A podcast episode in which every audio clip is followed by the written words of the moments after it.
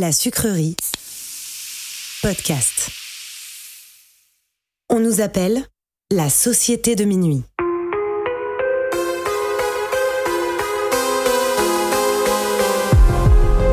Séparément, on pourrait croire que nous sommes tous très différents les uns des autres. Nos passions, nos vies et nos histoires sont différentes. Nous ne fréquentons pas les mêmes écoles, ni les mêmes quartiers. La seule chose qui nous réunit, c'est d'avoir touché du doigt le surnaturel. Nous avons alors décidé de nous rassembler pour partager nos peurs, nos histoires bizarres et effrayantes. Les uns après les autres, nous reviendrons au cœur de nos angoisses sans souvenirs, aux frontières du paranormal.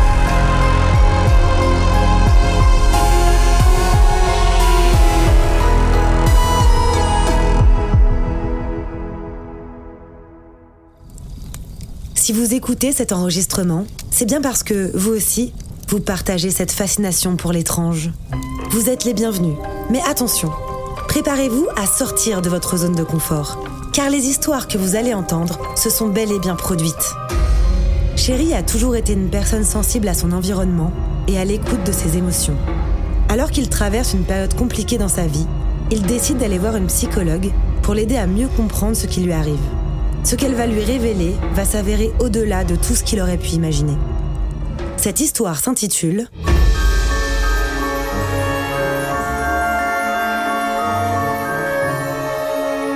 Les yeux fermés.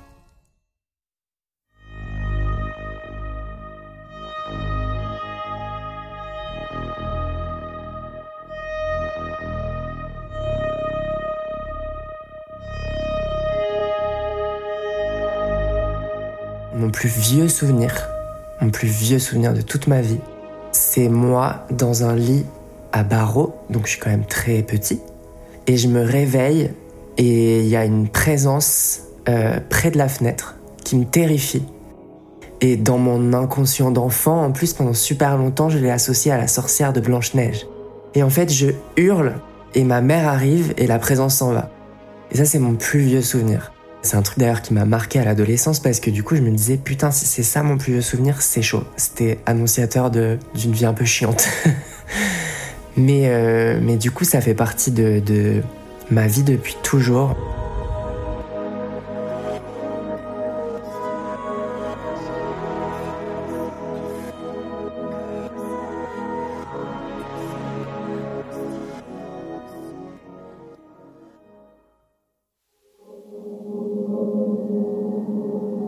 Sais que quand j'étais petit, il y avait des lieux dans lesquels je me sentais vraiment pas bien, parce que je sentais qu'il y avait des choses terribles qui s'étaient passées.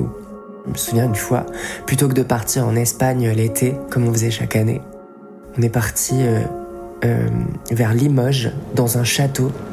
Il a plu pendant deux semaines, on était en plein mois d'août, et le château était terrifiant parce que je, sentais des choses et je ne dormais pas. C'est-à-dire que le soir, ma mère partait se coucher dans sa chambre. Euh, euh, avec mon père et avec mon cousin, quand elle fermait la porte, on se cachait sous la couette comme ça. Je me disais vraiment, il est hors de question que je vois quelque chose. J'ai toujours essayé de ne pas voir ce que je savais que je pouvais voir. J'avais cette façon aussi, je me souviens, j'étais terrifié quand j'étais petit. Quand je me couchais, j'éteignais la lumière, je fermais les yeux. Tout de suite. Et je les réouvrais pas. Parce que je savais que je pouvais voir quelque chose et je ne voulais pas voir. Donc ça, c'est toute mon enfance. Et après, euh, j'ai fermé la porte, je pense, vraiment, assez inconsciemment. Je pense que j'étais trop terrifiée. Et puis, euh, l'adolescence, le début de l'âge adulte, c'est des choses auxquelles j'étais plus du tout connectée. Plus du tout. Je m'y suis reconnectée quand j'avais 21 ans. Parce que euh, j'étais dans un moment de ma vie qui était vraiment très sombre, où j'allais vraiment pas bien.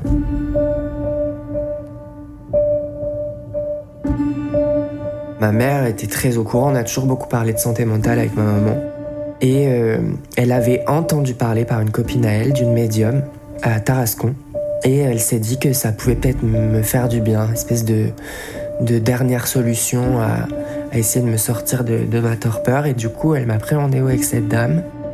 J'y suis arrivé euh, euh, en voiture, je me souviens. Je vais la voir. Moi, je m'attendais à une vieille dame toute fripée, assez terrifiante et tout. c'était un rayon de soleil, elle était euh, avec un fort accent du sud. Et euh, j'arrive et la première chose qu'elle me dit, c'est Ah, bah vous n'êtes pas venu seul. Et j'étais seule. enfin, j'étais seule. Physiquement, j'étais seule. Cette séance m'a changé la vie parce qu'elle m'a donné la preuve d'une vie après la mort. Elle m'a fait parler avec mon papy, elle m'a dit des choses que lui seul savait. Ou, alors, par exemple, une phrase qu'il me disait tout le temps. Il me disait euh, T'as des doigts de pianiste. Et en fait, à un moment donné dans la séance, c'était au tout début presque. Elle me dit Je peux voir vos mains. Et du coup, je lui montre mes mains et elle me dit C'est vrai que vous avez des mains de pianiste. Et là, moi, je me suis effondrée parce que je savais qu'il était là. Et elle me le décrit tout de suite. Elle me dit c'est un monsieur qui boite, c'est normal. Et mon papy avait un problème à la jambe. Sa maman était tombée quand elle était enceinte et mon papy a une jambe plus, plus courte que l'autre. À un moment donné, je me souviens, je sens une forte chaleur sur ma nuque, mais une forte chaleur. Et donc euh, j'ai essayé de tenir avec cette chaleur et au bout d'un moment c'était tellement trop que j'ai mis ma main sur ma nuque. Et elle a rigolé et elle a regardé derrière moi et elle m'a dit vous l'avez senti. Et je, disais oui, oui, je l'ai senti, c'était lui. Elle me dit oui, c'est lui. Que des choses comme ça qui m'ont, bah, du coup, fait arrêter d'avoir peur de la mort et qui m'ont redonné complètement goût à la vie. Et si je peux même être complètement euh, honnête et transparent, elle m'a dit une chose à cette séance. Euh, vu que j'étais dans cette torpeur et cette grosse dépression, j'avais des pensées sombres euh, qu'on a beaucoup quand on est en dépression. Et elle m'a dit euh, ne le faites pas. C'est votre arrière-grand-mère qui me dit ce que vous voulez faire, ne le faites pas.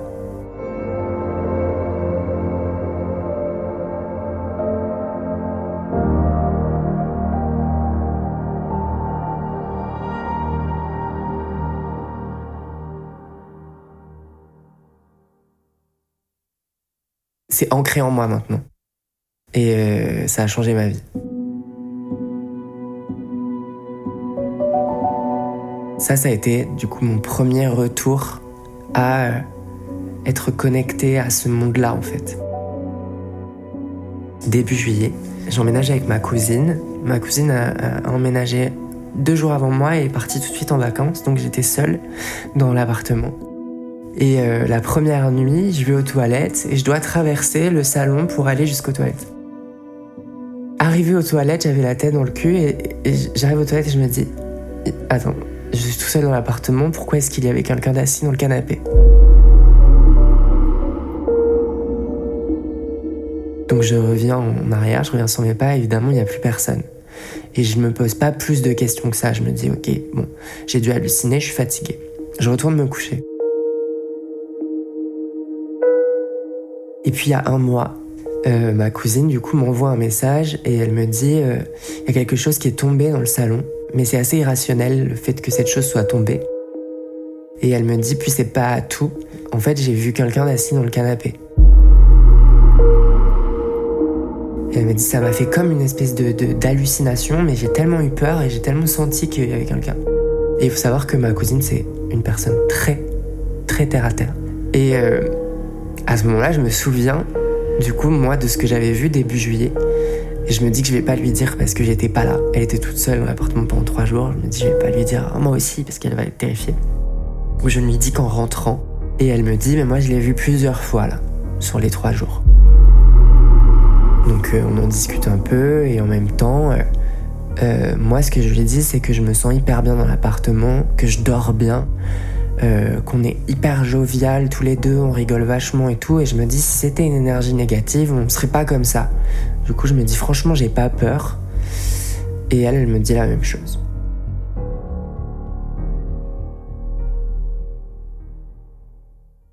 Deux jours plus tard, j'ai rendez-vous avec ma psy.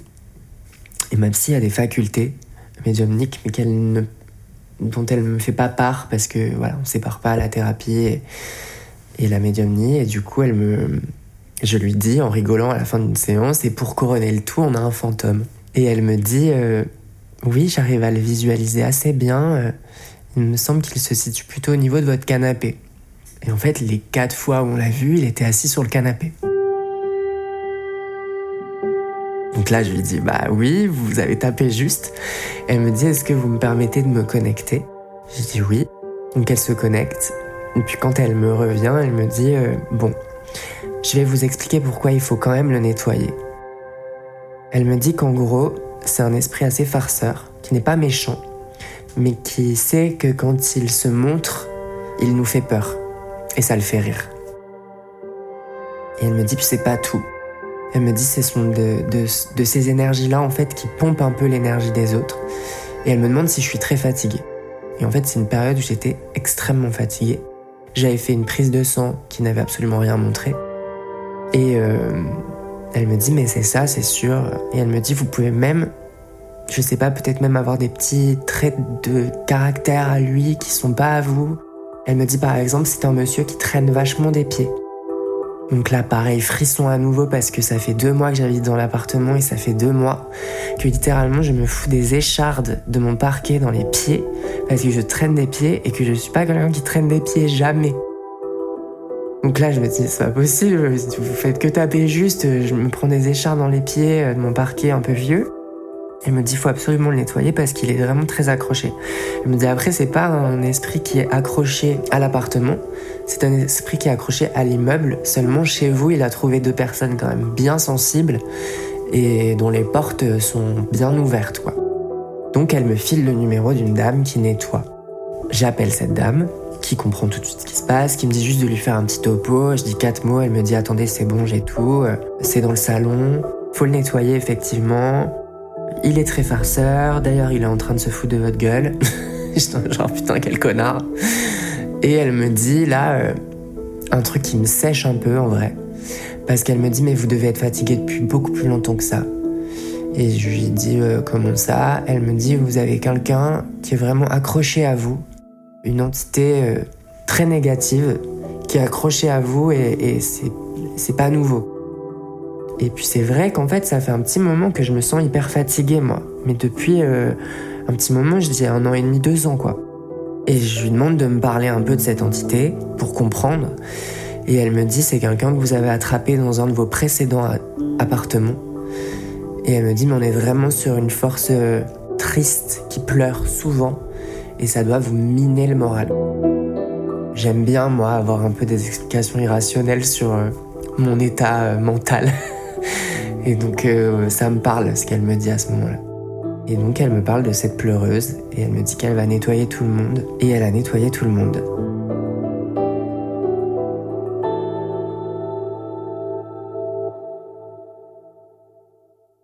Le jour où on a fait nettoyer l'appartement, euh, j'étais dans ma chambre et ma cousine elle faisait la vaisselle dans la cuisine et j'entends qu'elle m'appelle. Et elle m'appelle avec une voix un peu euh, elle est terrifiée. Donc je vais tout de suite dans la cuisine et elle me dit regarde le meuble. Et je regarde le meuble et là on a une espèce d'énorme trace de main noire sur le meuble blanc. Et, euh, je sais pas, ça, semble être comme une trace de résistance un peu. Et ça, ça nous, ça, ça nous a marqué. Ça, ça nous a fait très peur. Et parce que c'était pas là avant. Et nous, bon, on met pas de charbon sur nos mains, donc on n'a pas pu mettre une main noire sur un meuble blanc. C'est vraiment pas possible autrement.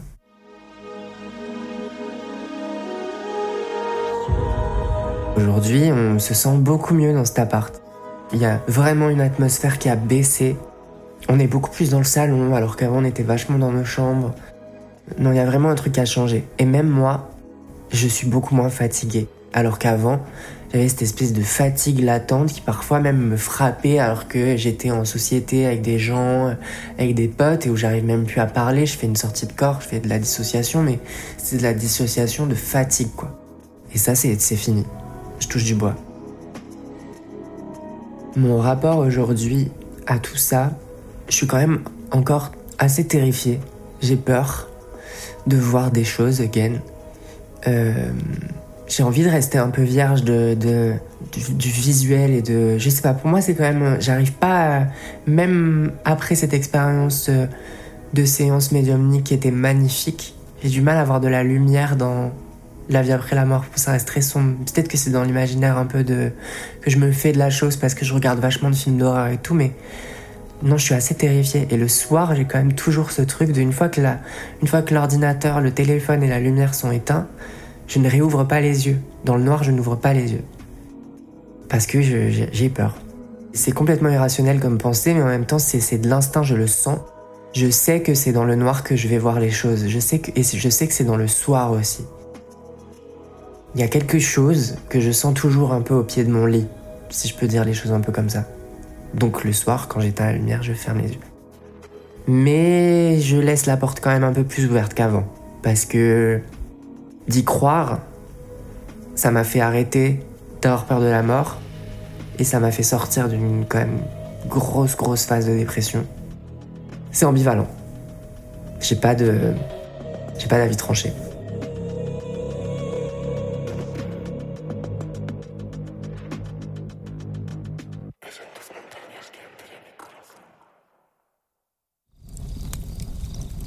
Vous êtes maintenant arrivé au bout de cette histoire. Avant de partir, venez me dire ce que vous en avez pensé en laissant un commentaire sur votre plateforme d'écoute préférée ou sur Instagram. Et n'oubliez pas, si vous aussi, vous avez le courage de vous plonger dans vos souvenirs les plus étranges, prenez contact avec moi, venez me raconter vos histoires, et vous ferez vous aussi partie de la société de minuit.